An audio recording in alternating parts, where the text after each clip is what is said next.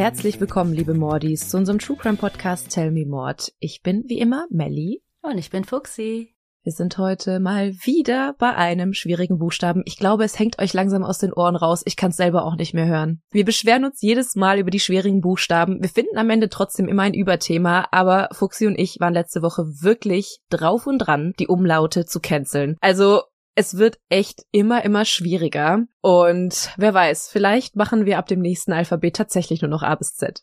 Ja, müssen wir mal schauen, weil wir wollen ja auch nicht dann irgendwie was Unpassendes nehmen oder wo ihr sagt, ja toll, nur damit die das irgendwie reingequetscht bekommen haben. Schauen wir mal. Oder ihr sendet uns endlich mal wieder ein paar Überthemen.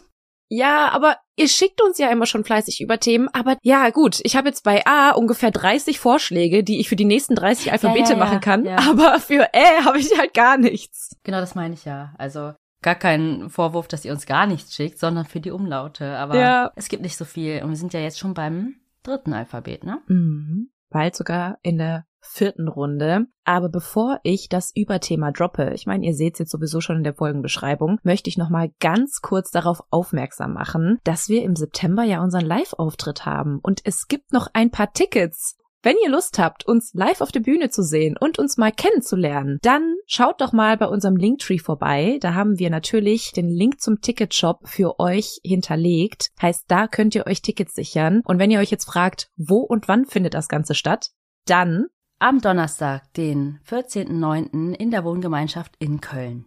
Also wenn ihr aus der Gegend kommt oder uns unbedingt schon mal live sehen wolltet, dann nutzt die Gelegenheit. Das ist unser erster Live-Auftritt, den wir haben. Wir freuen uns schon riesig, euch alle da draußen kennenzulernen und sind schon ganz gespannt, wie das ganze Konzept so auf der Bühne abläuft. Genau. Wir sind auch schon in der Vorbereitung und wenn ihr nicht aus der Gegend kommt, vielleicht könnt ihr das ja trotzdem irgendwie nutzen für ein langes Wochenende, einen Städtetrip nach Köln oder Düsseldorf. Lohnt sich auf jeden Fall. Ja, definitiv. So, und genug Eigenwerbung jetzt. Jetzt kommen wir natürlich wie immer zum Überthema. Wir sind heute beim Buchstaben Ä wie Ägypten. Und jetzt meine Frage an dich, Fuxi. Warst du schon mal da oder welche Gedanken kommen dir, wenn du an das Land denkst? Tatsächlich war ich noch nie dort im Urlaub, also sei es ein Urlaub im Hotel oder ein Städtetrip. Ich weiß nicht, immer habe ich mich dann doch für ein anderes Reiseziel entschieden, aber was einem natürlich sofort in den Kopf schießt, sind die Pyramiden, Wüste, Pharaonen, die Swings. Daran muss ich irgendwie denken. Aber auch an ägyptisches Essen. Also das habe ich als auch schon öfter probiert. Ja, und dann leider auch hier aus unserer True Crime Bubble nicht so tolle Nachrichten wie. Das haben wir doch einmal sogar gepostet mit der Todesstrafe, Mhm. ob die im Fernsehen gezeigt werden soll oder nicht. Und Ja. ja, solche News. Ja, tatsächlich sind das natürlich auch die ersten Dinge, an die ich denken musste, früher, als ich an Ägypten gedacht habe. Bis ich dann vor ein paar Jahren tatsächlich Urlaub da gemacht habe. Sogar zwei Jahre in Folge sind wir da gewesen und so richtig typisch All-Inclusive-Urlaub. Mhm. Mache ich ja normalerweise gar nicht, nie. Also kennst uns ja, wir sind eher so die Backpacker und sind dann mit dem Rucksack unterwegs und reisen dann sehr gerne sehr viel rum in dem Land, in dem wir uns befinden. Aber das war auch damals so eine Phase in meinem Leben. Ich war unzufrieden mit meinem Job und total überfordert und habe einfach nur eine Auszeit gebraucht und dachte einfach, geil, eine Woche nichts tun, mich bekochen lassen, mich beim Buffet vollfuttern, am Strand liegen, am Pool liegen, schnorcheln und lesen. Ja, Buch lesen und ja, ganz viele Cocktails in der Poolbar trinken tatsächlich. Und so war es dann auch. Also wir hatten eine wunder, wunderschöne Zeit da. Man darf es jetzt natürlich nicht mit irgendwelchen Clubs vergleichen, die sich da in einem höheren Preissegment befinden oder weiß ich nicht, so Robinson Kreta Club oder so, sondern wenn du da jetzt in ein All-Inclusive vier Sterne, fünf Sterne Hotel gehst, dann ist das, ich denke mal so vergleichbar mit drei Sternen ungefähr. Aber Ja, trotzdem Steinberger hat auch fünf und ist trotzdem mega. In Ägypten, das Ja. wahrscheinlich, ja, aber da waren wir jetzt nicht. Also Ja. das war uns dann doch zu teuer. ja, nichtsdestotrotz sind die Leute da super gastfreundlich gewesen. Wir haben uns wirklich gut aufgehoben gefühlt. Aber es gab für mich vor allem als Frau schon den ein oder anderen Moment, wo ich mich nicht ganz so wohl gefühlt habe. Ich habe es auch schon gehört, irgendwie als blonde Frau, wenn man da ohne Partner ist oder so. Ich glaube, nochmal mit dem Partner oder Mann oder wie auch immer, ist es was anderes nochmal. Auf jeden Fall. Und da gibst du auch schon einen richtig guten Stichpunkt zu der heutigen Folge, denn genau darum wird es heute gehen. Wir starten allerdings nicht in Ägypten selbst, sondern in Polen. Es ist das Jahr 2017 und wir befinden uns in Polen, genauer gesagt in Breslau. Hier lebt die 27-jährige Magdalena Żuk. Magdalena kam am 19. September 1990 in der etwa 200 Kilometer von Breslau entfernten Stadt Bogatynia zur Welt. Bogatynia ist eine Kleinstadt im Dreiländereck, also Deutschland, Polen, Tschechien. Doch lange bleibt Magdalena nicht in Bogatynia. Sie will im Gegensatz zu ihrer Schwester Anna raus aus der Kleinstadt. In Breslau lebt Magdalena dann ihr Leben. Magdalena legt viel Wert auf ihr Äußeres und aus diesem Grund treibt sie fast täglich Sport, geht regelmäßig joggen und auch ins Fitnessstudio. Ab und zu probiert sie dann auch gerne mal etwas Außergewöhnlicheres aus, sodass sie dann auch Sportarten wie Pole Dance für sich entdeckt. Aber nicht nur Sport ist ihr Hobby, denn Magdalena liebt es auch, sich zurechtzumachen und jeden neuen Beauty-Trend auszuprobieren. Und so kommt es, dass sie ihr Hobby dann schließlich auch zum Beruf macht. Nach ihrer Ausbildung zur Kosmetikerin eröffnet sie dann ihren ganz eigenen Schönheitssalon. Nebenbei studiert sie aber auch an einer Universität Ernährungswissenschaften. Magdalena gilt als fröhlich, ausgeglichen und auch sehr abenteuerlustig und vor allem war sie auch immer für eine Überraschung zu haben. Durch diese fröhliche Art zieht sie auch ihren Freund Markus in ihren Bann. Die beiden lernen sich Ende 2016 auf einem Konzert in einem Club kennen und fühlen sich sofort zueinander hingezogen. Denn die beiden haben nicht nur den gleichen Musikgeschmack, auch Markus arbeitet als Hairstylist in der Beautybranche und so teilen die beiden die gleiche Leidenschaft. Sie sind zwar erst seit ein paar wenigen Monaten ein Paar, aber trotzdem erzählt Magdalena ihrer Schwester, dass Markus ihr absoluter Traummann ist und sie sich ein Leben mit ihm vorstellen kann. Die beiden gehen sehr liebevoll miteinander um und sind sehr glücklich miteinander. Und da bald Markus Geburtstag ansteht, muss natürlich auch ein ganz besonderes Geschenk her.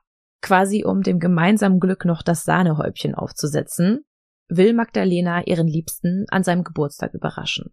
Und ich finde auch, die Überraschung, die sie geplant hat, hat es wirklich in sich, denn sie bucht, ohne Markus etwas zu sagen, einen All-Inclusive Urlaub in Ägypten für die beiden. Das ist echt ein cooles Geschenk. Ja, also ich muss sagen, ich würde mich da riesig drüber freuen, wenn mir jemand sowas schenkt. Allerdings, was ich hier ein bisschen schwierig finde, ist, dass sie die Reise am selben Tag wie seinen Geburtstag plant. Das heißt, sie überrascht ihn am Morgen damit und abends soll es dann schon losgehen. Ach, du meinst, dass er vielleicht auch mit Freunden feiern möchte oder so? Ja, man weiß es nicht. Also ich würde mich da, glaube ich, ein bisschen überrumpelt fühlen. Es sei denn, es wird mir vorher gesagt. Oder er hat eh schon kommuniziert, dass er nicht so gerne dann so viel Aufmerksamkeit haben möchte von Freunden und Familie. Und dann sind viele auch dankbar um so eine Art Flucht, Ausweg, keine Ahnung. Absolut. Wir haben uns das auch zur Aufgabe gemacht, an unseren Geburtstagen auf keinen Fall da zu sein, sondern immer irgendwo unterwegs zu sein. Magdalena hatte aber nicht genügend Geld, um die Reise für die beiden zu buchen, und so ließ sie sich das Geld von ihren Eltern. Am 25. April 2017 ist es dann soweit. Magdalena ist schon ganz nervös und überreicht Markus am Morgen des Tages die Flugtickets mitsamt den Reiseunterlagen. Ziel sollte, wie schon vorhin gesagt, ein all-inclusive Vier-Sterne-Hotel in Masa Alam am Roten Meer sein. Aber statt der erhofften Freude gab es erstmal Stille auf der Seite von Markus. Es ist nicht so, dass er nicht gerne mit ihr in den Urlaub geflogen wäre. Das wäre er tatsächlich sehr, sehr gern. Das wäre der erste gemeinsame Urlaub für die beiden gewesen. Aber es gab ein riesiges Problem. Denn Markus verfügte über keinen Reisepass, der ihm die Einreise nach Ägypten ermöglichte. Hä? Ja, es ist nämlich so, dass europäische Reisepässe zum Zeitpunkt der Reise mindestens ein halbes Jahr Gültigkeit haben müssen. Ich habe gerade nur gedacht, hä, hat sie das nicht überprüft vorher?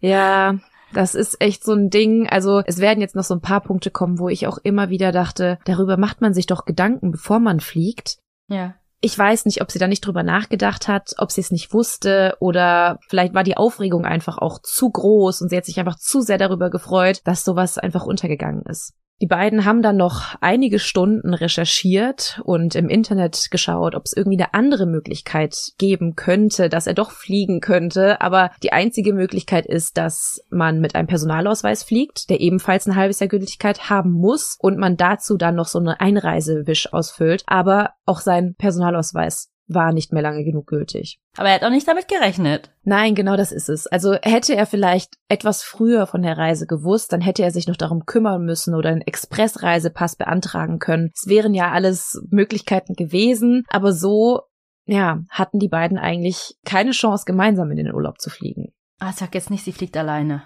Sie versuchen erst, die Tickets jetzt irgendwie zu verkaufen oder anderweitig loszuwerden. Am gleichen Tag? Ja, es ist halt super, super schwierig. Markus postet das Ganze dann bei Facebook und versucht da irgendwie die Tickets an den Mann zu kriegen. Und da schreibt er, ich verkaufe einen Ägyptenurlaub. Abreise ist heute aus Katowice um 20.20 Uhr. Das Hotel in Ägypten hat vier Sterne und ist all-inclusive. Der Wert der Tickets ist über 4000 Slotti. Ich verkaufe es für die Hälfte für zwei Personen. 4000 Slotti sind umgerechnet 900 Euro man muss sagen, das Angebot ist schon unschlagbar. Wenn man sich überlegt, 450 Euro, er schreibt ja, er verkauft es für die Hälfte für zwei Personen, das ist schon wirklich günstig. Mit Flügen. Ja. Ja. Ja, ich meine, besser als auf dem ganzen Preis sitzen zu bleiben. Ja, aber es war tatsächlich einfach zu kurzfristig. Es ist jetzt aber fraglich, ob sich wirklich niemand auf den Post meldete, denn laut Zeugen soll Markus gleich mehrere Kaufangebote bekommen haben, aber er soll abgelehnt haben und gesagt haben, dass die Reisetickets bereits verkauft seien. Ich sage hier bewusst laut einigen Zeugen, und das wird jetzt auch in diesem Fall häufiger der Fall sein, dass manchmal nicht ganz klar ist, was passiert ist, wie es passiert ist, wer dabei war. Da gibt es auch einen ganz plausiblen Grund. Dazu werde ich auch später noch kommen, warum das der Fall ist. Aber nur damit ihr euch nicht wundert, warum ich manchmal sage, es könnte sein, es scheint so oder manche Zeugen sagen das. Aber auf jeden Fall ist es jetzt so, dass Markus die Tickets nicht verkauft bei Facebook. Magdalena telefoniert derweil aber mit einigen Freundinnen und fragt die, ob die nicht Lust haben, sie zu begleiten. Also einfach dann halt aus dem Geburtstagstrip einen Mädelstrip zu machen. Aber auch da konnte sich keine so kurzfristig Urlaub nehmen. Sie bot die Reise dann schließlich auch noch ihren Eltern an. Die haben ja sowieso dafür bezahlt im Grunde. Sie hatte sich das Geld ja von ihnen geliehen, aber auch die hatten keine gültigen Reisepässe. Und man weiß letztlich sowieso nicht, ob es überhaupt möglich gewesen wäre, nur vier Stunden vor Abflug die Namensänderung auf den Tickets durchzuführen. Also spätestens nachdem ich fast Anfang des Jahres in Sarajevo gestrandet war, weiß ich, wie lange es dauert, den Namen auf Tickets ändern zu lassen. Ja, weil ich habe doch auch erzählt, als ich mit meiner Mutter nach Korfu geflogen bin, am Check-in-Schalter gemerkt habe, dass mein Perso nicht lang genug gültig war. Ja, genau das gleiche. Also vielleicht kommst du noch irgendwie raus, aber rein in das Land wird dann halt ziemlich schwierig. Ja. Magdalena ärgerte sich auf jeden Fall tierisch darüber, dass sie nicht darüber nachgedacht hatte. Sie war nämlich bereits einmal im Ägyptenurlaub gewesen und hätte das eigentlich wissen sollen. Hm. Aber wenn sie jetzt die gesamte Reise einfach stornieren oder nicht antreten, dann wäre das gesamte Geld einfach weg. Du hast es vorhin schon angesprochen. Was Ja. glaubst du, wofür entscheiden die beiden sich? Dass sie alleine fliegt. Ganz genau. Schweren Herzens entscheiden sie sich, dass Magdalena alleine fliegen soll. Und da kam mir halt ganz kurz der Gedanke, ob ich das machen würde. Ob ich, wenn ich in ihrer Situation wäre, alleine fliegen würde. Ich wäre allein geflogen. Ja? Hm. Kennst mich doch. Bisschen Me-Time. Ja, das stimmt. Aber jetzt überleg mal, wohin sie fliegt. ja, aber du tust gerade so, als ob sie in ein Kriegsgebiet fliegt. Nein, aber du hast vorhin selber gesagt, dass wenn man mit einem Partner fliegt, ist es vielleicht noch mal was anderes als alleine. Ja, Und ich muss vielleicht dazu sagen, das hast du vorhin auch ganz treffend gesagt, blonde Frau, hübsch. Genauso sah Magdalena aus. Ja, aber ich habe nochmal in meinem Kopf differenziert zwischen im Hotel in der Anlage die ganze Zeit sein, als draußen irgendwie rumzulaufen, auf Märkten, bei Touren mitzumachen und so weiter, sondern nur in dem Hotel, da hätte ich vielleicht auch gedacht, ja. Ja, vielleicht bin ich jetzt auch schon zu tief in der Recherche festgesteckt und mit den Gedanken schon da. Gibt's ja keine Sicherheitswarnungen vom Auswärtigen Amt oder so? Also, wir sind ein Ja. True Crime Podcast, Leute. Ja. Nee, aber jetzt, wo du das sagst, vielleicht wäre mir auch der Gedanke gekommen. Aber ich glaube, so als Geburtstagsgeschenk, ich weiß nicht, ob ich es übers Herz gebracht hätte. Dann Ja. zu sagen, okay, fuck off, ich flieg jetzt allein. Ja, aber dadurch, dass sie ja anscheinend auch nicht mit Geld um sich wirft, wahrscheinlich dann doch hier, damit das nicht für die Katz war. Mhm. Weiß nicht. Dass wenigstens einer was davon hatte. Ja, weil die Eltern bekommen ja trotzdem ihr Geld also Ja. von ihr. Ja. Und sie hat sich wahrscheinlich auch freigenommen, gehe ich auch mal von aus. Ja, also, wie gesagt, die beiden entscheiden sich dafür, dass das der beste Weg wäre. Aber Als wüsste sie, was ihre Eltern dazu sagen würden, erzählte sie ihnen erstmal nichts von ihrem Vorhaben. Hm. Ihr Vater sagt nämlich später, dass er es niemals zugelassen hätte, dass seine Tochter allein nach Ägypten fliegt. Markus sagt auch, dass er eigentlich eher ein ungutes Gefühl dabei hatte, dass sie sich komplett allein auf den Weg dahin macht. Aber trotz den Bedenken bringt er sie noch am selben Abend desselben Tages zum Flughafen nach Katowice. Einige Zeugen berichten, dass Magdalena am Flughafen völlig in Tränen aufgelöst war, als sie sich von ihrem Freund verabschieden musste. Es war ja schließlich sein Geburtstagsgeschenk und am Morgen dachte sie ja noch, dass sie mit ihm zusammen ein paar schöne Tage voller Entspannung verbringen könnte, aber jetzt steht sie alleine am Gate und muss sich von ihm verabschieden. Mit zahlreichen anderen Passagieren steigt Magdalena nun in das Flugzeug. Abflugzeit ist 20.20 Uhr. Der gesamte Flug verlief ohne Turbulenzen oder andere Zwischenfälle und vier Stunden später, in der Nacht zum 26. April 2017, landet sie in der ägyptischen Stadt Hurghada. Direkt nach der Ankunft ruft Magdalena Markus an, um ihm mitzuteilen, dass sie gut angekommen war. Die Einreise war gar kein Problem, ihr Reisepass war ja lang genug gültig, aber schnell bekam sie ein ganz anderes Problem. Denn Hurghada war nicht ihr endgültiges Reiseziel. Hm. Sie musste rund 300 Kilometer zurücklegen, um zum Vier-Sterne Equinox Beach Resort Three Corners zu gelangen. Und jetzt hier auch noch mal ein Punkt, wo ich auch dachte, warum überlegt man sich das nicht vorher oder war das nicht klar? Denn normalerweise ist es so, wenn du einen All-Inclusive-Urlaub buchst mit Flug, Hotel, All-Inclusive und so weiter, ist ja normalerweise immer der Transfer mit dabei. Ja. In diesem Fall aber nicht. Da steht ja doch immer extra dann, wenn man sich um den Transfer selber kümmern muss oder so. Mhm. Oh, nee, also ich hasse so ungeplante Sachen, weißt du ja. Oh Gott. Also ich bin auch so, vor allem wenn ich in ein Land reise, in dem ich noch nie war oder weiß ich nicht. Klar, nach Bosnien ist vielleicht nochmal was anderes, als wenn ich jetzt nach Ägypten fliege, aber dann überlege ich erstmal, okay, wo lande ich? Wer holt mich ab? Wann bin ich am Hotel? Wann geht's los? In dem Fall war jetzt der Transfer nicht mit dabei. Vor allem, und ich glaube, es ist auch noch mal was anderes, wenn du jetzt zum Beispiel nach Griechenland fliegst und sagst, okay, hey, ich nehme mir ein Mietauto und gucke mir ein bisschen die Gegend an. Man kann es Touristen eigentlich nicht zumuten, in Ägypten selbst zu fahren. Also wir sind ja damals auch mit dem Shuttle dann zum Hotel gebracht worden und ich dachte auf der Fahrt wirklich, das war's. Also du fährst wirklich im absoluten Stock Dunklen, weil es keine Lichter gibt oder kaum Lichter gibt. Es gibt kaum Orte, durch die du durchfährst, sondern du bist eigentlich die ganze Zeit in der Wüste unterwegs. Wenn du nicht an der Wüste bist, bist du an der Küste. Da ist aber auch nichts, es sei denn, es kommt mal ein neuer Hotelkomplex. Es ist im Grunde wirklich Wüste mit Hotelanlagen darin. Und mhm. dazwischen gibt es nichts, gar nichts. Und spätestens da hätte ich gesagt, okay, ciao. Also alleine zu fahren wäre für mich keine Option gewesen. Aber trotzdem entscheidet sich Magdalena für einen krassen Schritt, denn sie soll sich selbst ein Auto gemietet haben und die 300 Kilometer mitten in der Nacht entlang der Küste und durch die Wüste selbst gefahren sein. Okay, das ist echt krass, weil ich habe kurz überlegt, ja, Taxi, aber 300 Kilometer hin und zurück, das kann ja auch nicht so günstig sein und ich glaube, das macht dann auch kaum jemand. Boah, okay.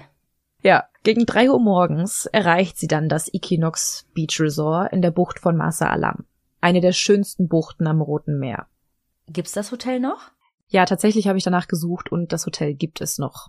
Es ist auch wirklich sehr schön. Ich habe es dir gerade per WhatsApp geschickt. Mhm. Kannst du dir mal angucken im Anschluss. Ja, ich weiß nicht, ob ich jetzt nach der Recherche noch dahin gehen würde. Es kommt drauf an, ob der Fall was mit dem Hotel an sich zu tun hat oder ob es einfach nur ihr Ziel war. Es war erstmal nur ihr Ziel. Okay. Gegen drei Uhr morgens erreicht sie dann schließlich das Hotel und dort wird sie dann auch schon vom ägyptischen Reiseleiter Mahmoud auf Polnisch begrüßt. Sie checkt ein und freut sich nach der langen Reise endlich auf ihr Zimmer. Aber als sie vor der Tür steht, glaubt sie im Inneren ihres Zimmers Stimmen zu hören. Sie ist jetzt erstmal verunsichert und obwohl es mitten in der Nacht ist, ruft sie gegen drei Uhr morgens erneut Markus an. Sie flüstert in den Hörer, dass sich jemand in ihrem Zimmer befindet. Laut Markus wirkt sie total verängstigt und er versucht sie dann erstmal zu beruhigen und sagt ihr, dass sie jetzt erstmal in die Rezeption gehen soll. Vielleicht haben sie ja einfach das falsche Zimmer zugewiesen und da sind vielleicht schon Leute drin. Ist mir auch schon passiert. Mit Markus am Ohr geht sie zurück zur Rezeption und gibt ihr Handy an den Rezeptionisten weiter, damit Markus mit ihm sprechen kann. Markus bittet den jungen Mann, im Zimmer von Magdalena nach dem Rechten zu schauen. Der Angestellte folgt Magdalena in ihr Zimmer und nachdem er überall nachgeschaut hatte, also sind dann hineingegangen, hatte er nichts Ungewöhnliches feststellen können. Er ging daraufhin und ließ Magdalena allein im Zimmer. Sie rief daraufhin erneut Markus an und gab ihm Bescheid, dass alles in Ordnung sei und dass sie nun schlafen würde. Die beiden redeten noch ein bisschen miteinander und schließlich ging sie dann auch ins Bett. Markus erzählte, dass Magdalena sich nach dieser Entwarnung durch den Hotelmitarbeiter erstmal beruhigt hatte. Also sie war dann jetzt nicht mehr aufgebracht. Doch nur wenige Stunden später, am Mittwoch, dem 26. April 2017, also am Ankunfts- bzw. ersten Urlaubstag, veränderte sich Magdalena schlagartig.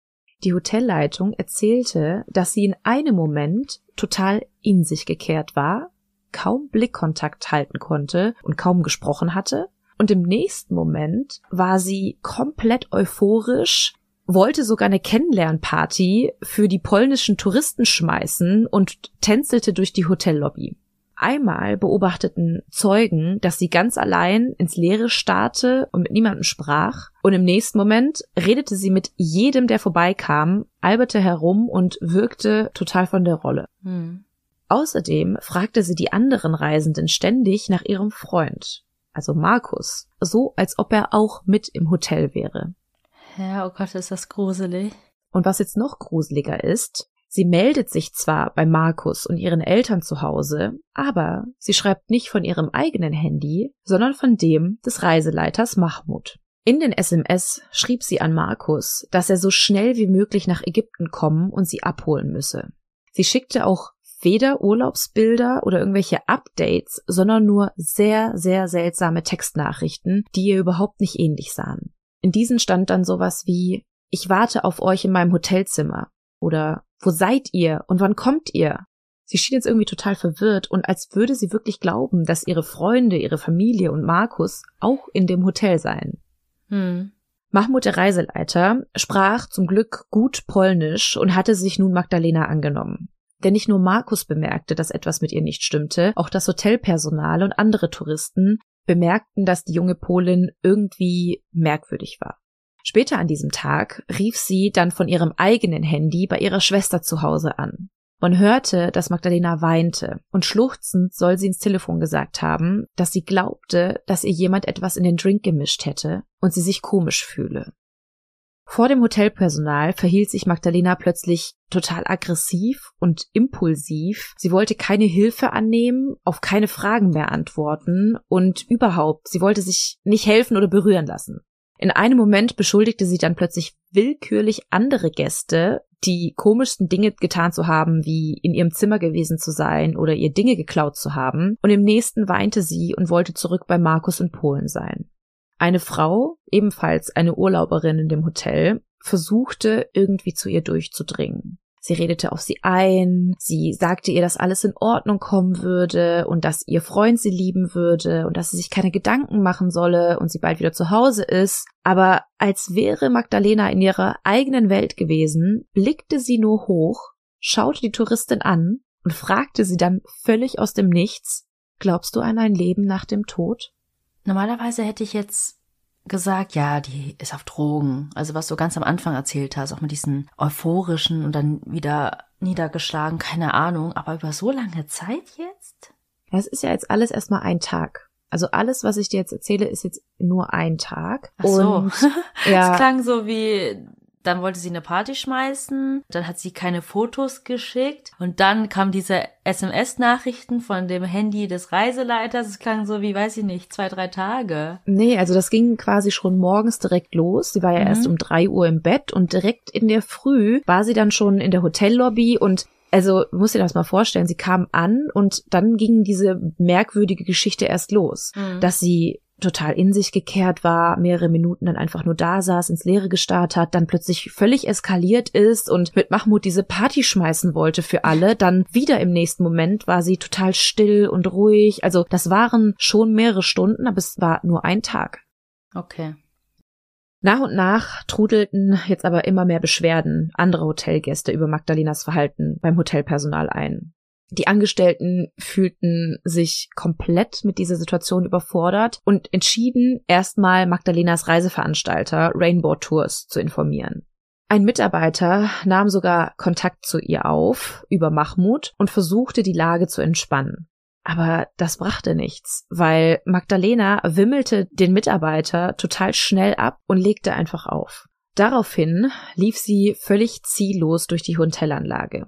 Und plötzlich zog sie einfach ihre Bluse aus, obwohl sie kein BH darunter trug. Mit entblößtem Oberkörper und völlig starrem Blick lief sie durch die Gegend. Und man muss jetzt sagen, in einem Land wie Ägypten, auch wenn es ein Resort ist, auch wenn das alles sehr europäisch mm, ist, ist ja, das trotzdem ein absolutes No-Go. Und das weiß man normalerweise.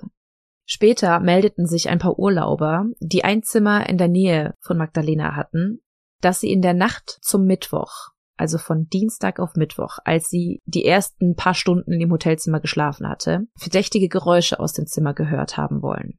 Im Nachhinein, sagen sie, hätten sich die Laute so angehört, als wäre jemand vergewaltigt worden. Aber in der Nacht oder auch in den Tagen danach machten die Touristen keine Anstalten, das irgendwem zu erzählen und machten sich auch keine Gedanken mehr darüber. Sie dachten nur, dass sie sich wahrscheinlich blamieren würden, wenn der Verdacht falsch war. Hm. Ja, man weiß natürlich nicht, ob das irgendwas geändert hätte, hätten sie die Vermutung geäußert. Auf jeden Fall haben jetzt mittlerweile auch Magdalenas Eltern davon gehört, was sich in Ägypten abspielte und machten sich riesige Sorgen um ihre Tochter. Und die wussten jetzt mittlerweile auch, dass sie alleine dort ist. Mhm. Genau. Und vor allem, nachdem dann Markus erzählt hatte und auch die Schwester erzählt hatte, wie sich Magdalena verhielt, machten sie sich halt umso größere Sorgen, weil das Verhalten einfach überhaupt nicht zu der 27-Jährigen passte. Sie war immer super zielstrebig, super strukturiert. Ja gut, abgesehen von der Sache mit dem Reisepass und dem Transfer, aber sie hat ihr eigenes Business gegründet. Also sie war eigentlich schon eine Macherin und vor allem waren Drogen ein absolutes No-Go für sie. Also war klar, weil da war die Vermutung auch schon in dem Raum, dass vielleicht irgendwie Drogen im Zusammenhang mit ihrem Verhalten stehen könnten. Aber sie wussten, dass sie eine strikte Drogengegnerin war und nie Drogen angefasst hätte. Am liebsten wären die beiden jetzt natürlich gleich selbst nach Ägypten geflogen und hätten ihre Tochter mitgenommen, aber Problem von Anfang, kein gültiger Reisepass. Markus wusste aber schnell, dass Magdalena so nicht bis zum Ende der zehntägigen Reise in Ägypten bleiben konnte, und so buchte er für sie den nächstmöglichen Rückflug am Samstag. Außerdem erklärte sich ein Freund bereit, nach Ägypten zu fliegen, um sie dort abzuholen. Marcin war sowohl mit Markus als auch mit Magdalena befreundet und wollte einfach sicherstellen, dass sie gut und sicher nach Hause kommt. Und er hatte zum Glück einen gültigen Reisepass. Aber bis er dort ankam, sollten noch ein paar Tage vergehen. Am Abend des Donnerstags passierte dann wieder etwas sehr, sehr Merkwürdiges. Laut ihren Handydaten hielt sich Magdalena am Strand des Hotels auf. Aber da blieb sie nicht. Denn man konnte feststellen, dass sich zumindest ihr Handy 20 Kilometer weit von der Küste entfernt hatte, mitten im Roten Meer. Man weiß jetzt nicht, ob auch Magdalena dort war oder nur ihr Handy, ob sie ihr Handy vielleicht Mahmoud gegeben hatte und dieser dann irgendwie, ich weiß nicht, einen Ausflug mitten in der Nacht zum Roten Meer machte. Das kann man alles im Nachhinein nicht mehr genau rekonstruieren. Aber wenn Magdalena wirklich dabei war, dann fragt man sich, was sie die ganze Nacht mitten auf dem Meer getan hat. Hm. Boah, ist das gruselig, ey. Am nächsten Tag, es ist jetzt Freitag, meldet sich Magdalena nicht bei ihren Eltern in Polen. Den ganzen Tag warten sie auf ein Lebenszeichen von ihr. Markus und Magdalenas Familie machten sich immer größere Sorgen. Sie waren ja total machtlos. Sie hatten keinen Kontakt zu irgendwem da, der ihnen irgendwie hätte Auskunft geben können. Und sie wussten ja auch, dass es Magdalena nicht gut ging.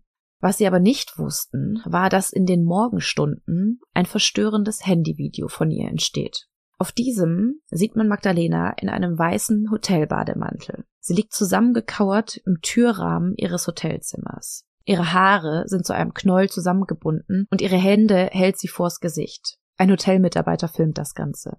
Aber auf dem Video ist noch ein weiterer Mann zu sehen. Dieser steht vor Magdalena und schaut auf sie herab. Und das Ganze wirkt total bedrohlich und angsteinflößend und wer möchte. Ich würde es euch nicht empfehlen, weil es sehr bedrückend ist, aber sehr viele Videos aus diesem Fall, vor allem Überwachungsvideos, Handyvideos und so weiter, gibt es bei YouTube zu sehen. Im Nachhinein sind die leider viral gegangen und ich habe sie mir zum Zweck der Recherche ebenfalls angeschaut. Und ich muss schon sagen, also egal in welcher Verfassung Magdalena zu diesem Zeitpunkt war, aber diese Haltung, dass sie wirklich in Embryonalstellung am Boden liegt, total verzweifelt wirkt und dann ein Mann, ein fremder Mann, vor ihr steht und auf sie hinunterblickt, also es wirkt schon alles sehr, sehr bedrohlich. Ja, und dann im Bademantel, also wahrscheinlich auch leicht bekleidet. Oh Gott. Sein Gesicht ist allerdings nicht zu sehen auf dem Video. Also man weiß jetzt auch im Nachhinein nicht, wer es war. Am selben Tag entstehen außerdem Fotos von ihr, die sie auf ihrem Hotelbett liegend zeigt. Auf dem Nachttisch liegen noch Essensreste, welche sie nicht angerührt hatte. Das Video von eben leiten die Hotelangestellten später an Magdalenas Eltern weiter. Sie sagen, dass sie ihnen ein Bild von ihrem Zustand machen wollten, weil also man muss sich das auch mal als Mitarbeiter da vorstellen, die wussten halt auch nicht, was sie tun sollen. Die waren ja auch kein medizinisches Personal, die ihr vielleicht irgendwie hätten helfen können. Hm. Magdalenas Eltern wandten sich nun an die ägyptische Botschaft. Sie wussten sich auch anders einfach nicht mehr zu helfen, aber die teilten den Eltern nur mit, dass nach Rücksprache mit der Hotelleitung alles in Ordnung sei. Und das finde ich auch nochmal richtig weird. Denn eigentlich hatten sich ja sowohl die anderen Touristen als auch das Hotelpersonal über sie beschwert und über die Situation aufgeklärt. Und jetzt sagt die Hotelleitung, dass alles in Ordnung wäre. Hm. Ja, die hatten einfach keine Lust, dass da jetzt irgendwie Leute irgendwas untersuchen und ermitteln und dass auch noch die anderen Gäste mitbekommen, oder? Oder noch die Presse. Ja, ich glaube eher das. Also tatsächlich glaube ich, dass es irgendwie so ein bisschen um die Presse ging, um die Außenwirkung, dass in so einem Hotel halt dann irgendwie was vorfällt. Aber andererseits würde ich mir denken, wenn es die Botschaft anruft und ich einen störenden Gast habe, bin ich froh, den loszuwerden und den irgendwo anders hinzubringen, als wenn man selbst am Ende verantwortlich für irgendwas ist. Ja, natürlich, aber dann wird halt untersucht, ob die, also das Hotel, das Personal, wie auch immer, damit irgendwie drin hängt, oder? Ja, ja, ja, wahrscheinlich. Da ihr Verhalten aber immer unberechenbarer wurde und niemand mehr so richtig wusste, wie man mit ihr umgehen soll, kontaktierten der Reiseführer Mahmoud und das Hotelmanagement einen Rettungswagen. Ich verstehe sowieso nicht, warum die das vielleicht nicht schon früher gemacht haben, aber gut, sie wird jetzt im Krankenwagen abgeholt und in ein Krankenhaus nach Port Galib gebracht. Der Reiseleiter Mahmoud und ein weiterer Mann sind bei ihr. Auf den Videoaufzeichnungen des Krankenhauses sieht man, wie Magdalena gegen 14.50 Uhr im Krankenhaus ankommt. Laut des Arztes wollte sie zuerst nicht den Rettungswagen verlassen. Was sich aber in der kurzen Zeit, die sie im Krankenhaus verbrachte, abspielte, konnte auch nicht klar rekonstruiert werden. Es gibt hier auch nur ein paar wenige Kameraaufzeichnungen, auf denen sie zu sehen ist und auf denen man sehen konnte, was geschehen ist. Auf einem läuft sie durch einen Flur und fasst sich immer wieder mit den Händen durchs Gesicht und auf dem nächsten folgt sie einer Mitarbeiterin einen Behandlungsraum. Nach etwa 45 Minuten soll bei ihr dann eine akute Psychose festgestellt worden sein. Daraufhin bekam sie 5 Milligramm Midazolam, was ein Sedativum zur Beruhigung war. Im späteren Bericht wird empfohlen, dass sie sich psychiatrisch untersuchen lassen sollte. Aber da die Klinik nicht auf psychische Krankheiten spezialisiert war, entließen sie sie gegen 15.30 Uhr wieder. Auf den Videoaufnahmen vom Parkplatz sieht man sie erneut verwirrt hin und her laufen in Begleitung von drei Männern. Sie wird im Anschluss wieder zurück zum Hotel gebracht. Was in der nächsten Nacht passiert, kann auch nicht abschließend geklärt werden. Zwischen 5 und 6 Uhr in der Früh Jetzt war es endlich Samstag, also der Tag, an dem Magdalena endlich zurück nach Polen reisen sollte, verließ Magdalena ihr Hotelzimmer. Aber bevor die Mitarbeiter durchatmen konnten und Magdalena endlich im Flugzeug verabschieden konnten, bemerkten sie, dass jemand auf dem Hoteldach steht. Es war Magdalena. Sie machte tatsächlich Anstalten, sich vom Dach zu stürzen. Glücklicherweise schafften es aber mehrere Sicherheitsmitarbeiter, sie dazu zu bewegen, sich von der Kante zu entfernen und sie in ihr Zimmer zurückzubringen. Die folgenden Stunden soll sie sich jetzt komplett allein in ihrem Zimmer aufgehalten haben. Das Hotelpersonal war aber alarmiert und permanent befanden sich ein oder mehrere Mitarbeiter in der Nähe ihres Zimmers oder direkt davor, einfach damit sich diese Szene vom Morgen nicht nochmal wiederholte. Zur Mittagszeit traf dann schließlich Mahmoud im Hotel ein, um Magdalena zum Flughafen zu bringen. Sie checkte aus und stieg mit Mahmoud in dessen Wagen, welcher sie zum Flughafen nach Hurghada brachte. Am Flughafen angekommen, verschwimmen die Informationen erneut. Es gibt nämlich wieder kein Videomaterial, was sie in der Abflughalle zeigt. Es gibt lediglich Zeugenberichte, die sie dort gesehen haben. Sie soll erneut versucht haben, sich auszuziehen und sie fiel wieder durch ihr aggressives und lautes Verhalten auf. Sie wurde daraufhin zum Flughafenarzt gebracht, welche ihr keine Flugtauglichkeit diagnostizierte. Also wurde ihr das Boarding verweigert. Magdalena sitzt also nicht, wie erhofft, im rettenden Flieger. Mahmoud fuhr sie schließlich zurück zum Hotel nach Masa Alam. Auf dem Weg telefonierte Magdalena noch mit ihrem Freund Markus und erzählte ihm, dass sie nicht fliegen dürfe. Dieser sagte später, dass sie zwar besorgt war und auch verängstigt, aber sie wirkte nicht verwirrt. Und er sagte, er kannte seine Freundin und er wusste, wie sie war und sie war jetzt nicht irgendwie, wie soll ich sagen, nicht bei sich. Mahmoud informierte währenddessen den Reiseveranstalter über die neuen Entwicklungen. Und die versuchten nun ein neues Hotel für die 27-Jährige zu finden, denn das ursprüngliche Hotel wollte sie nicht wieder bei sich aufnehmen. Sie hatten wahrscheinlich Angst, dass sie sich vermutlich tatsächlich vom Dach stürzen könnte. Und das wäre dann, wie du auch vorhin gesagt hast, schlechte Publicity für das Hotel. Hm. Mahmoud fährt sie zu einer anderen Unterkunft, aber die gefällt ihr scheinbar nicht. Und erst beim dritten Hotel war sie dann einverstanden und auch der Hotelleiter erklärte sich einverstanden, sie aufzunehmen. Am späten Nachmittag, etwa gegen 17 Uhr, telefonierte Magdalena erneut mit Markus. Diesmal ein Videocall. Und den könnt ihr euch auch bei YouTube anschauen. Also dieser ganze Call ging 14 Minuten und ich habe mir das 14 Minuten lang angeschaut und konnte einfach nicht weggucken, weil mir Magdalena einfach so leid tat, weil man einfach merkt, wie verzweifelt sie ist. Und ich erzähle euch jetzt mal, was man darauf sieht und vielleicht versteht man dann auch, warum sie so verzweifelt und wahrscheinlich auch sehr verängstigt war. Hm. Denn anstatt, dass sie sich selbst während des Videocalls filmt, wie es üblich ist, hm. hält jemand anders das Handy und filmt sie dabei. Um sie herum vernimmt man mehrere Männerstimmen, die durcheinander auf Arabisch sprechen.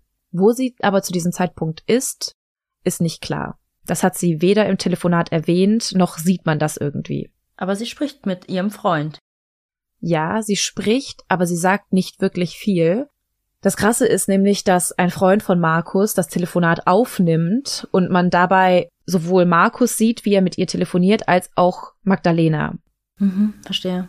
Im Hintergrund sieht man nur einen weißen Kastenwagen und man kann ab und zu die Silhouetten von anderen Männern sehen, aber man kann nicht wirklich feststellen, wo sie ist.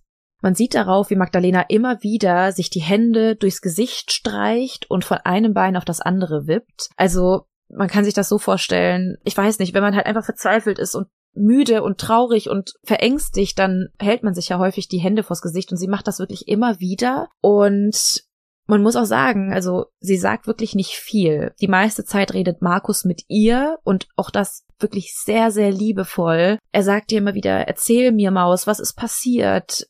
Was ist los? Wer ist bei dir? Sie müsse ihm sagen, was passiert ist, damit er der Botschaft irgendwas sagen kann, damit die endlich irgendwas tun. Aber Magdalena antwortet eigentlich kaum auf irgendeine Frage. Markus sagt ihr, dass er sie liebt und dass er für sie da ist und dass sie aber bitte endlich antworten soll. Warum sie denn nicht antwortet, was denn los ist. Aber das Einzige, was sie manchmal sagt, ist sowas wie, sie haben hier verschiedene Tricks, mit denen sie arbeiten.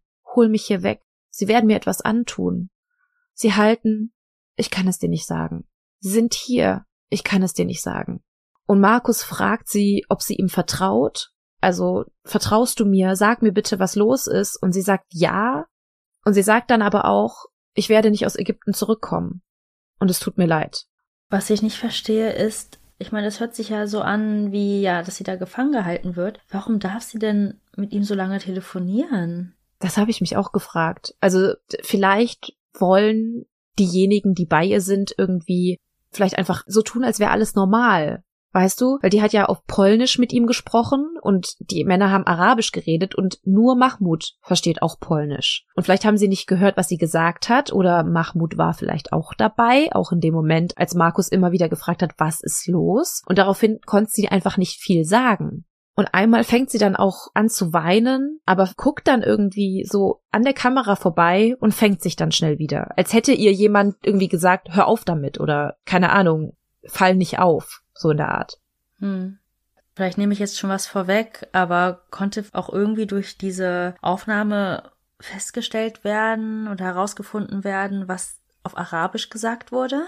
Ja, es gibt Videos dazu und Leute, die das analysiert haben, was gesagt wurde. Und einmal hört man die Männer sagen, er wird sowieso nichts tun, weil er hat eh einen kleinen Schwanz, er ist eine Muschi. Oder dann hört man irgendwie, wie ist die Telefonnummer der polnischen Botschaft. Aber ganz vieles ist einfach total unklar, weil sie flüstern oder sehr leise reden. Aber das ist das, was davon verständlich war. Hm, ja, dann die Verbindung noch und dann während sie spricht, wahrscheinlich dann auch mehr mhm. dann im Hintergrund. Ja. Gegen Ende des Telefonats sagt Markus, erzähl mir, was passiert ist, Maus. Ich will dich beschützen. Und obwohl sich Magdalena schon die letzten Tage total merkwürdig verhielt, passierte jetzt noch etwas Merkwürdigeres. Sie kommt nun etwas näher ans Telefon und sagt nur ein Buchstaben. M. Und Markus fragt nach, was das zu bedeuten hat und fragt noch, M wie Mahmud, der Reiseführer? Aber darauf gibt Magdalena schon keine Antwort mehr denn Mahmoud schien scheinbar das Handy gehalten zu haben und dreht nun die Kamera von Magdalena weg zu sich selbst. Oh Gott. Er begrüßt Markus mit den Worten Markus Tschüss, also ich weiß nicht, vielleicht einfach eine falsche Übersetzung, die er gelernt hat, und sagt, es scheint nichts zu bringen, ich werde jetzt die polnische Botschaft anrufen, hast du die Nummer? Markus sagt ihm, dass er das Handy wieder auf Magdalena wenden soll, aber dieser sagt daraufhin zu Magdalena, dass sie ihr Handy anmachen soll, weil Markus mit ihr reden will. Also auch so ein Kommunikationsproblem. Und dann wird der Anruf beendet. Nachdem aufgelegt war, sagt Markus zu seinem Freund, hier stimmt etwas nicht.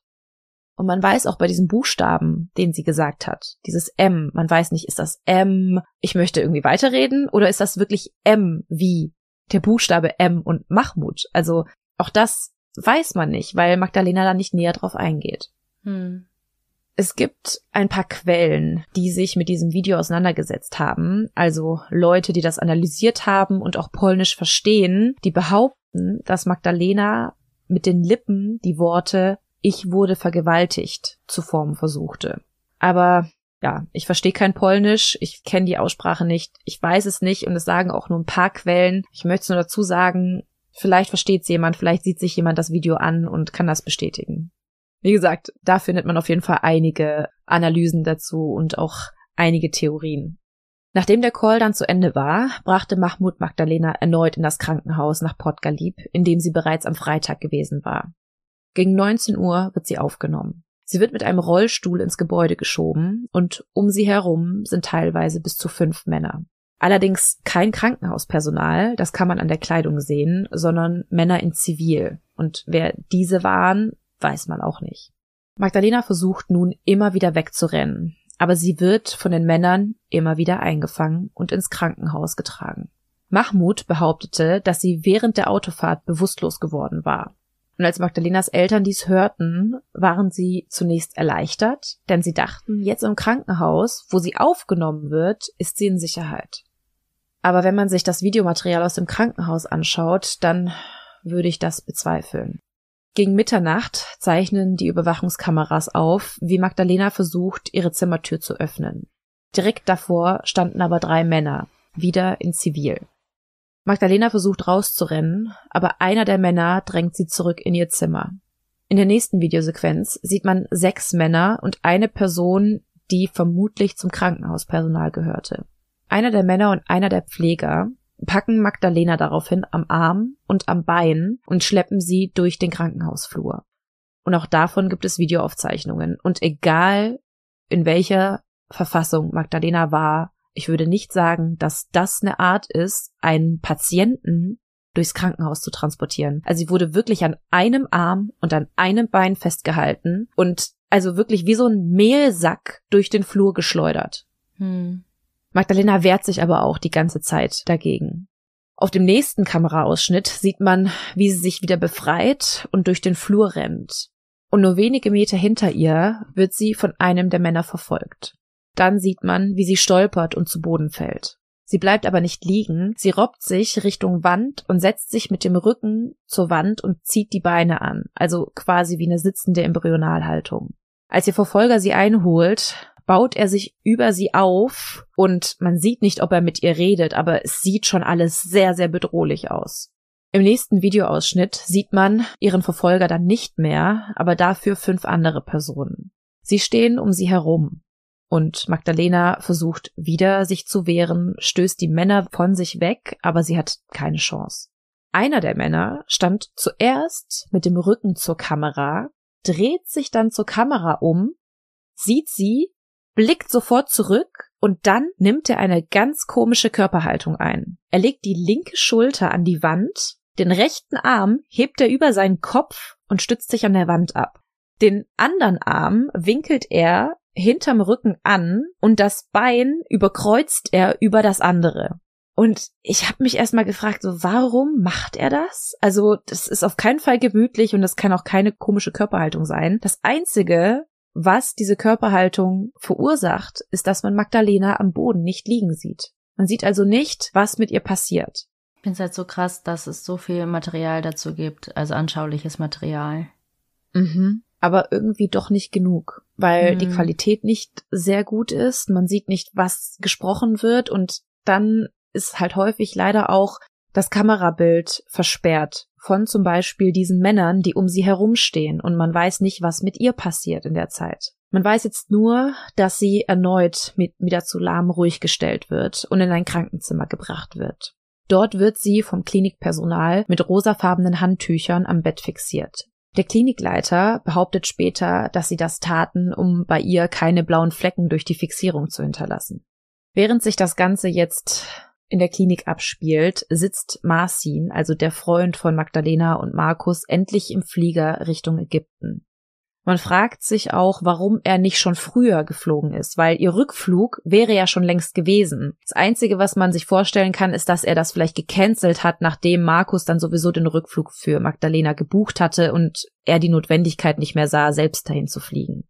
Aber nun war er endlich unterwegs. Es war gegen zwei Uhr in der Früh am Sonntagmorgen.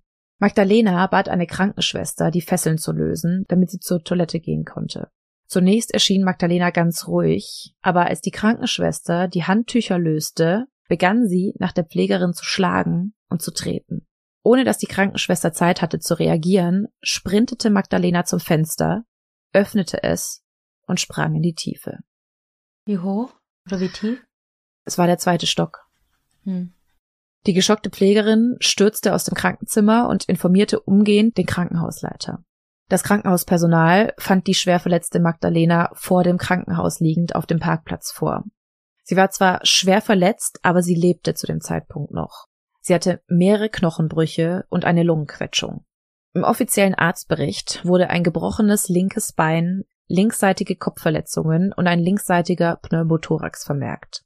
Das Verletzungsbild von Magdalena gab allerdings ein paar Rätsel auf. Denn Experten glaubten, dass die Verletzungen dafür sprachen, dass Magdalena beim Sturz aus dem Fenster bewusstlos war und dass sie jemand rausgeworfen haben musste.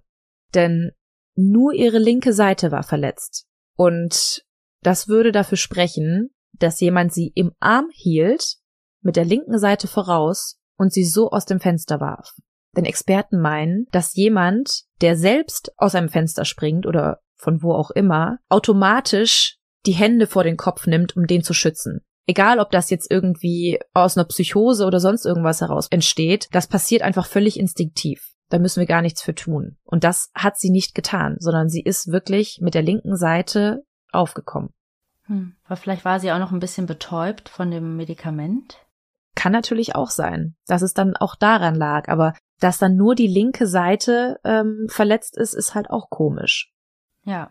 Nur sechs Minuten nachdem Magdalena auf dem Boden gestürzt war, brachte sie das Krankenhauspersonal auf einer Trage liegend auf die Intensivstation. In den kommenden zwei Stunden wurde sie dort behandelt, bis der Klinikleiter entschied, die Schwerverletzte in ein Behandlungszentrum nach Hogada transportieren zu lassen. Gegen fünf Uhr am Morgen machte sich ein Rettungswagen mit Magdalena auf dem Weg nach Hogada. Drei Stunden später, gegen acht Uhr morgens, wird sie ins Red Sea Hospital eingeliefert. Die Ärzte, die Magdalena in Empfang nahmen, bemerkten, dass die Frau kurz davor war, erneut das Bewusstsein zu verlieren. Während die Ärzte um das Leben von Magdalena kämpften, traf auch Marcin im Krankenhaus von Hurghada ein. Ein Mediziner brachte ihn dann auf den neuesten Stand. Der Zustand seiner Freundin sei mittlerweile stabil und sie könne bedenkenlos nach Polen transportiert werden. Sie wurde allerdings in ein künstliches Koma versetzt, was dem Ganzen eigentlich komplett widerspricht, weil dass der Zustand stabil ist und sie gleichzeitig in ein künstliches Koma versetzt werden musste, ja, passt irgendwie nicht ganz zusammen. Auch die Einschätzung des behandelnden Arztes, dass Magdalena transportierfähig sei, wurde im Nachhinein stark kritisiert. Denn ihr Zustand war so kritisch, dass sie zu diesem Zeitpunkt definitiv nicht stabil war, um transportiert zu werden. Nachdem Magdalenas Eltern gehört hatten, was passiert war, informierten sie sofort ihre Krankenversicherung. Doch diese weigerten sich, den Transport der Schwerverletzten nach Polen zu bezahlen. Und noch während Magdalenas Eltern verzweifelt versuchten, den Transport ihrer Tochter selbst zu organisieren, erhielten sie eine traurige Nachricht. Magdalena wurde für tot erklärt. 15 Stunden nach dem Sturz aus dem Fenster verstarb die junge Frau am 30. April 2017 um 17.30 Uhr im Krankenhaus in Hurghada aufgrund eines Lungenödems. Im offiziellen Bericht des Krankenhauses lautet es ein Suizid durch eine schwere depressive Störung oder einer psychotischen Episode. Ihre Familie dementierte das aber komplett, denn sie sagen, dass die 27-Jährige nie psychisch auffällig gewesen sei und dementsprechend auch keine Medikamente erhalten hatte und auch strikte Gegnerin von allerlei Art von Drogen war. Der Reiseführer Mahmoud machte sich nach dem Tod von Magdalena auf den Weg in das Hotel nach Masa Alam. Er trommelte alle polnischen Gäste zusammen und überbrachte ihnen die traurige Nachricht. Die Touristen erzählten später, dass Mahmoud völlig erschöpft und ausgelaugt ausgesehen hatte. Nur kurz nach seinem Besuch im Hotel traten allerdings Polizei, Staatsanwaltschaft und die Reiseagentur, für die Mahmoud arbeitete, auf ihn zu. Sie verpflichteten ihn, dass er ab nun an nicht mehr über die Geschehnisse und den Tod der jungen Polin sprechen dürfe. Ab diesem Zeitpunkt durfte Mahmoud nicht mehr mit der Presse oder sonst irgendwem über das Ganze reden. Und auch seine Profile aus Social Media verschwanden plötzlich alle.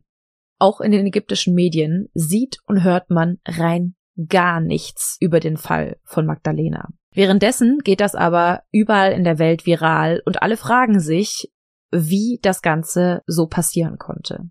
Warum nicht schon früher ein Arzt eingeschaltet wurde, warum sie nicht früher nach Hause gebracht wurde zu ihren Liebsten und vor allem, was sich im Krankenhaus abgespielt hatte. Erst zehn Tage nach dem plötzlichen Tod von Magdalena wurde in Ägypten dann eine Obduktion ihrer Leiche durchgeführt. Anwesend waren ein Beamter des polnischen Justizministeriums und ein polnischer Rechtsmediziner. Die beiden Männer durften aber lediglich bei der Untersuchung zusehen und nicht selbst Proben für eine toxikologische Analyse entnehmen. Laut Obduktion wurde festgestellt, dass die Verletzungen, die sie hatte, zum Sturz aus dem Fenster passten und keine Fremdeinwirkung festgestellt werden konnte. Es gab scheinbar keine Abwehrverletzungen, keine Fremd-DNA oder sonst irgendwas, was hätte darauf schließen können. Man konnte allerdings Medikamente feststellen, aber diese waren nur die Beruhigungsmittel, die Magdalena im Krankenhaus bekommen hatte. Magdalenas Leiche wurde schließlich nach Polen überführt und dort sollte dann eine zweite Obduktion durchgeführt werden. Aber zum Entsetzen der Angehörigen hatten die ägyptischen Behörden im Alleingang entschieden, dass der Leichnam von Magdalena einbalsamiert werden sollte. Und bei einer Einbalsamierung ist es so, dass das Blut quasi vom Körper abgelassen wird und man im Grunde ja keine Untersuchung mehr des Blutes feststellen kann. Ja, ohne Blut. Ja. Oh Gott. Und so konnten sie schließlich auch nur eine oberflächliche Untersuchung von ihr durchführen. Außerdem wurde der vollständige Bericht der ägyptischen Rechtsmediziner weder der Öffentlichkeit zugänglich gemacht, noch den polnischen Behörden übersandt. Also das Ganze bis heute nicht wohlgemerkt. Nachdem die Familie die Todesnachricht von Magdalena erhielt, machten sich neben unendlicher Trauer auch Ratlosigkeit breit. Denn natürlich fragte sich die Familie, was war wirklich passiert? Denn sie schlossen ja einen Selbstmord kategorisch aus. Hm. Sie meinten vor allem, dass wenn Magdalena wirklich einen Suizid geplant hätte, hätte sie dafür nicht extra nach Ägypten reisen müssen. Und ein Unfall durch Drogenmissbrauch oder so haben die ja auch sofort ausgeschlossen. Mhm. Also zumindest, dass sie selbst keine Drogen genommen ja, hat. Ja, ja, genau, meine ich. Mhm. Und sie schlossen auch eine psychische Erkrankung aus, denn sie hatte bis zu dem Zeitpunkt, bis zu ihrer Ankunft in Ägypten, nie auch nur das kleinste Anzeichen für irgendeine psychische Erkrankung gehabt. Sie hat zwar noch zu Hause in Polen regelmäßig einen Therapeuten besucht, aber das heißt ja noch nichts. Viele Menschen gehen zum Therapeuten und das heißt ja nicht, dass sich jemand direkt umbringen möchte. Also absolut nicht. Im Grunde ist es ja ein Zeichen für das Gegenteil. Nach ihrem Tod konnte ihre Familie zwar Einblicke aus den Ermittlungsakten gewinnen, allerdings durften sie nicht darüber sprechen. Ansonsten drohte ihnen ein Strafverfahren. So sieht es leider die polnische Strafprozessordnung vor. Trotzdem deutete Magdalenas Familie der Öffentlichkeit gegenüber an, dass es sich bei den Vorgängen um einen Mord handelte. Selbst wenn man annimmt, dass Magdalena selbst aus dem Fenster der Klinik sprang, gibt es genügend Anzeichen und Hinweise, dass es andere Verbrechen gegeben haben musste, die dem Fenstersprung vorausgingen. Darunter zum Beispiel Nötigung, Freiheitsberaubung, Körperverletzung, eventuell Vergewaltigung, sexuelle Belästigung und auch Erpressung. Ihre Familie befürchtet, dass Magdalena tatsächlich, wie in dem einen Anruf erwähnt, Medikamente oder Drogen verabreicht wurden, um sie danach zu vergewaltigen. Es gab ja auch dieses Paar, das behauptete, in der ersten Nacht Geräusche gehört zu haben, die sich danach anhörten. Hm. Vielleicht war es so, dass die Drogen oder die Medikamente aber nicht die von den Tätern erhoffte Wirkung hatten, nämlich dass sich das Opfer nach der Vergewaltigung an nichts mehr erinnern konnte, sondern vielleicht war es so, dass sich Magdalena noch erinnern konnte, zumindest bruchstückhaft. Und es gibt in Ägypten tatsächlich eine Art Gruppenvergewaltigung als Strafe für Frauen. Aber das sind alles Spekulationen, die so in den Medien und verschiedenen Foren kursieren, aber das kann man alles nicht abschließend sagen. Magdalenas Mutter will aber endlich antworten auf das Ganze. Sie will endlich wissen, was ihrer Tochter widerfahren ist. Anfang 2019 berichtet sie den Medien, dass die ägyptischen Toxikologieergebnisse eindeutig bewiesen, dass sich zum Zeitpunkt des Todes ihrer Tochter Drogen in ihrem Blut befanden. Also nicht nur das Beruhigungsmittel, sondern tatsächlich Drogen. Und warum hier nicht weiter nachgeforscht wurde, hat sie in Frage gestellt. Sie fragt sich, warum die Ermittlungen nicht längst eingestellt waren, wenn es sich bei dem Tod ihrer Tochter tatsächlich um Selbstmord infolge eines Nervenzusammenbruchs gehandelt habe, wie die ägyptischen Behörden ja behaupteten. Für ihre Mutter liegt es klar auf der Hand. Im Mai 2019, nur wenige Wochen nach ihrem Statement, berichten polnische Medien erneut über ihren mysteriösen Tod. Im Blut der Toten sei tatsächlich eine Substanz gefunden worden, nämlich Flaka, Flaka ist eine afrikanische Droge mit Methamphetamin ähnlicher Wirkung. Und ihr Verhalten passt tatsächlich sehr gut dazu. Menschen, die unter der Droge stehen, verspüren zunächst Euphorie, ähnlich wie im Kokainrausch. Ihre Körpertemperatur steigt, was vielleicht auch der Grund dafür war, dass sich Magdalena häufig nackt ausziehen wollte. Und nachdem die Droge nachlässt, fallen diejenigen in ein Loch. Sie werden aggressiv, sie werden paranoid und sie neigen zu selbstverletzendem Verhalten. Viele von ihnen kriegen Panikattacken, Paranoia, Halluzinationen und Psychosen. Als Gegenmittel dafür empfiehlt sich tatsächlich die Gabe von starken Schlafmitteln, die sie ja auch bekommen hat im Krankenhaus in Port Galib. Vielleicht hatten die Ärzte ja sogar einen Verdacht, dass die Frau unter Drogen gesetzt worden sein könnte. Magdalenas Schwester sagt auch erneut, auch vor den Medien, dass die junge Frau niemals freiwillig Drogen konsumiert hätte und dass für die Familie absolut feststand, dass ihr die Droge heimlich verabreicht worden sein musste. Vielleicht schon am ersten Abend in der Hotellobby. Hm. Neben den offiziellen Ermittlungen nahm sich auch eine private Detektivgruppe den mysteriösen Fall an. Die erklärten, dass sie bei ihren Untersuchungen festgestellt hatten, dass sich an der Kleidung von Magdalena biologische Spuren, also Sperma, von mehreren nicht identifizierten Männern befunden hatte. Ihre Familie machte sich im Anschluss darauf in Begleitung eines Fernsehteams auf den Weg nach Ägypten. Die ägyptischen Behörden waren aber alles andere als erfreut über diese mediale Aufmerksamkeit, weil dort, wie gesagt, hat man nichts über diesen Fall gehört oder so gut wie gar nichts. Und sie unterbreiten dem Vater von Magdalena sogar ein Angebot, und das finde ich auch so krass. Sie sagen, wenn er offiziell anerkennen würde, dass seine Tochter Selbstmord begangen habe, dann würde er endlich die ägyptische Fallakte mit allen bis dato nicht zugänglich gemachten Informationen bekommen. Hä? Und dann hat er das schon offiziell gesagt.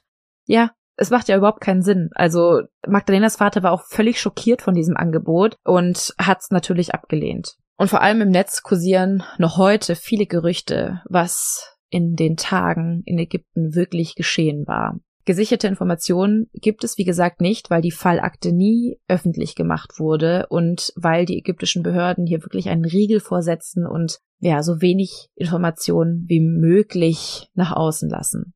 Die Angehörigen halten auf jeden Fall ein Verbrechen am wahrscheinlichsten. Und sie haben sich geschworen, erst zu ruhen, wenn sie wissen, warum ihre Tochter und Schwester und gute Freundin sterben musste und wer die Verantwortung für ihren Tod trägt. That's it. Oh mein Gott.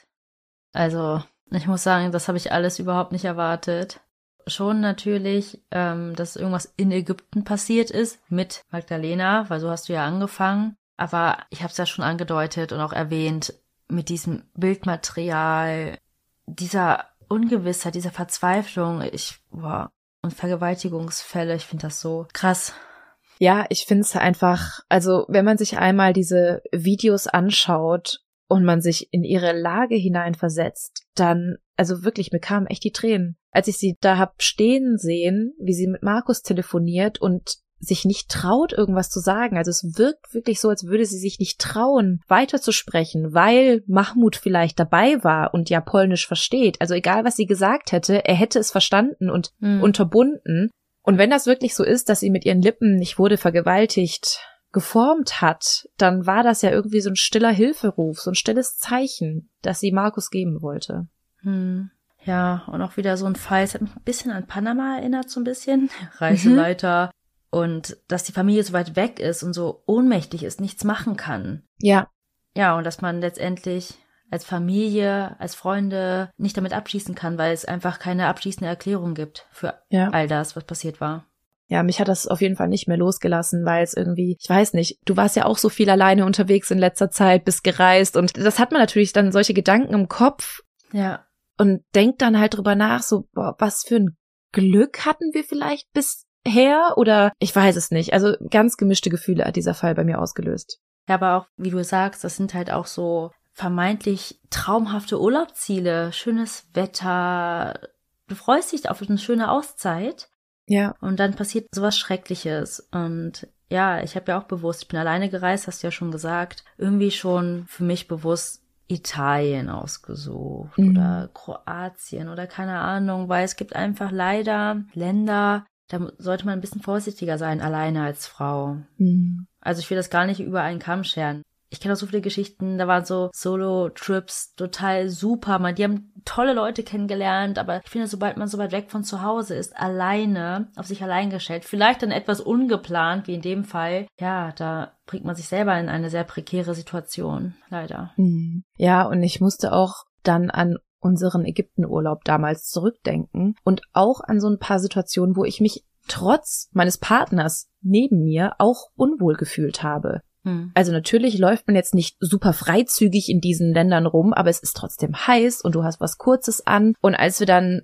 einmal, da waren wir tatsächlich in Hurghada. Wir dachten, wir müssten uns das angucken. Leute, guckt euch das nicht an. Auch wenn ihr Ägyptenurlaub macht, bleibt in eurem Hotelresort oder macht irgendwelche Ausflüge zu den Pyramiden oder nach Luxor oder sonst irgendwas. Hurghada spart's euch. Absolute Katastrophe. Und da sind wir dann auch über so einen Markt gelaufen und ich wurde auch so angestarrt, so angegafft. Ich habe mich, also ich bin wirklich nur noch mit verschränkten Armen rumgelaufen und völlig in mich zusammengekauert und ich habe dann irgendwann auch zu meinem Mann gesagt, bitte lass uns gehen. Ich fühle mich hier nicht wohl. Auch mit ihm an meiner Seite habe ich gesagt, nee, also brauche ich nicht. Wieder zurück ins Hotel. Hm. Und nach diesem Ereignis oder nach diesem Urlaub habe ich gesagt, brauche ich da auch nicht nochmal hingehen. Auch wenn ich mal Erholung oder so brauche, dann gehe ich woanders hin. Aber ich habe mich da einfach nicht mehr wohlgefühlt. Ja, also wie immer gibt es keine bessere Überleitung zu unserer Rubrik, weil wir müssen aus dieser Stimmung rauskommen. Deswegen habe ich natürlich eine Heldentat für euch mitgebracht. Die hat uns über Instagram erreicht, von der Lisa Maria. Sie schreibt, liebe Melli, liebe Fuxi, ich habe gerade eure letzte X-Folge gehört und die dazugehörige Heldentat mit der Krähe. Ich hätte das nicht gekonnt, da ich panische Angst vor Vögeln habe, allerdings ist mir dann eine kleine Heldentat von mir und meiner besten Freundin mit Tieren eingefallen. Vor ein paar Jahren waren wir im Urlaub an der Nordsee. Unsere Ferienwohnung war direkt am Deich in Friedrichskoog. Dort gibt es viele Schafe am Deich. Als wir dort mit dem Auto unterwegs waren, haben wir an der einen Stelle ein Schaf gesehen, das sich mit dem Kopf im Zaun verfangen hat. Dieses erste Schaf konnte sich noch selbst befreien, doch als wir wieder da vorbeigefahren sind, war da wieder ein Schaf in dem Zaun gefangen. Das Tier hatte so viel Panik und konnte sich selbst nicht befreien. Die Wolle des Schafs hat sich schon im Zaun verfangen und deshalb kam das arme Tier nicht mehr raus. Meine beste Freundin hat dann das Schaf gestreichelt und versucht zu beruhigen und ich habe die Wolle gelöst.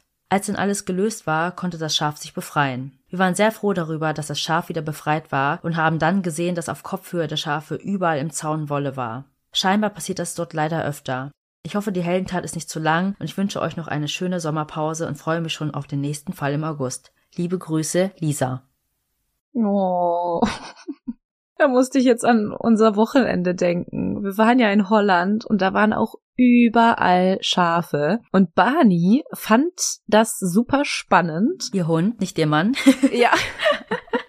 Ja, der war halt sofort wieder im Triebmodus, weil er ja eigentlich gezüchtet wurde, um Herden zusammenzutreiben und ist dann sofort, du merkst ihm an, jetzt ist genetischer Modus an. Und dann hat er auch seinen Kopf durch den Zaun Oh geschoben Gott, ja. und hat sich dann richtig Küsschen mit den Schafen gegeben. Die sind auch total Aber es war kein Elektrozaun, nehme ich Nein. an. Aber die sind total interessiert zu ihm gekommen und haben ihm dann auch so Küsschen gegeben. Und ich dachte so, okay, krass. Die waren auf jeden Fall sehr zutraulich. Und als er dann gegangen ist, hat auch eins der Schafe seinen Kopf durch den Zaun geschoben. Ja, kann sein, dass das so passiert. Ja, man muss echt aufpassen, ne? Also es hätte auch ein Elektrozaun sein können. Und wenn der Hund dann noch nass ist, Ja, nee, aber das. ich auch schon ein paar Horrorstories zugehört. Aber finde ich auch mega süß. Also, dass die dann gesagt haben, okay, jetzt müssen wir was machen. Mhm. Das ist nicht Schaf Nummer eins. Ja. Das ist Schaf Nummer zwei. Ja. Also schickt uns gerne solche Nachrichten zu. Ich finde das mega süß. Und ja, ich muss auch sagen, habe ich auch zu dir gesagt, Melly, ich traue mich einfach, keine Vögel anzufassen. Ich finde, sie sehen so schön aus und weich, aber als wir jetzt die Tauben im Treppenhaus hatten, nein. Ich habe da auch so Angst vor.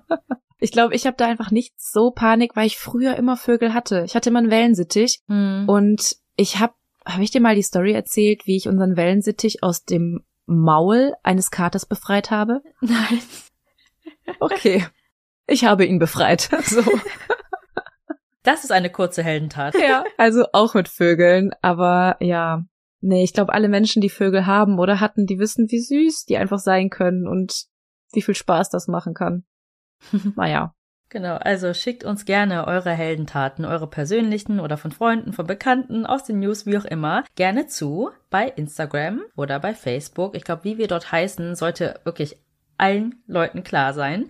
Und wenn ihr kein Social Media habt, schickt uns auch gerne eine E-Mail. Uns erreichen echt viele E-Mails in letzter Zeit. Und die E-Mail-Adresse lautet tellmemodpodcast.gmail.com. Dort könnt ihr uns auch gerne Lob, Kritik, Themenvorschläge schicken. Und wie Melly schon eingangs gesagt hat, schaut auch gerne mal in unser Linktree. Da findet ihr alle Codes zu unseren Werbepartnern, aber auch den Link, um euch ein Ticket für unsere Live-Show zu sichern.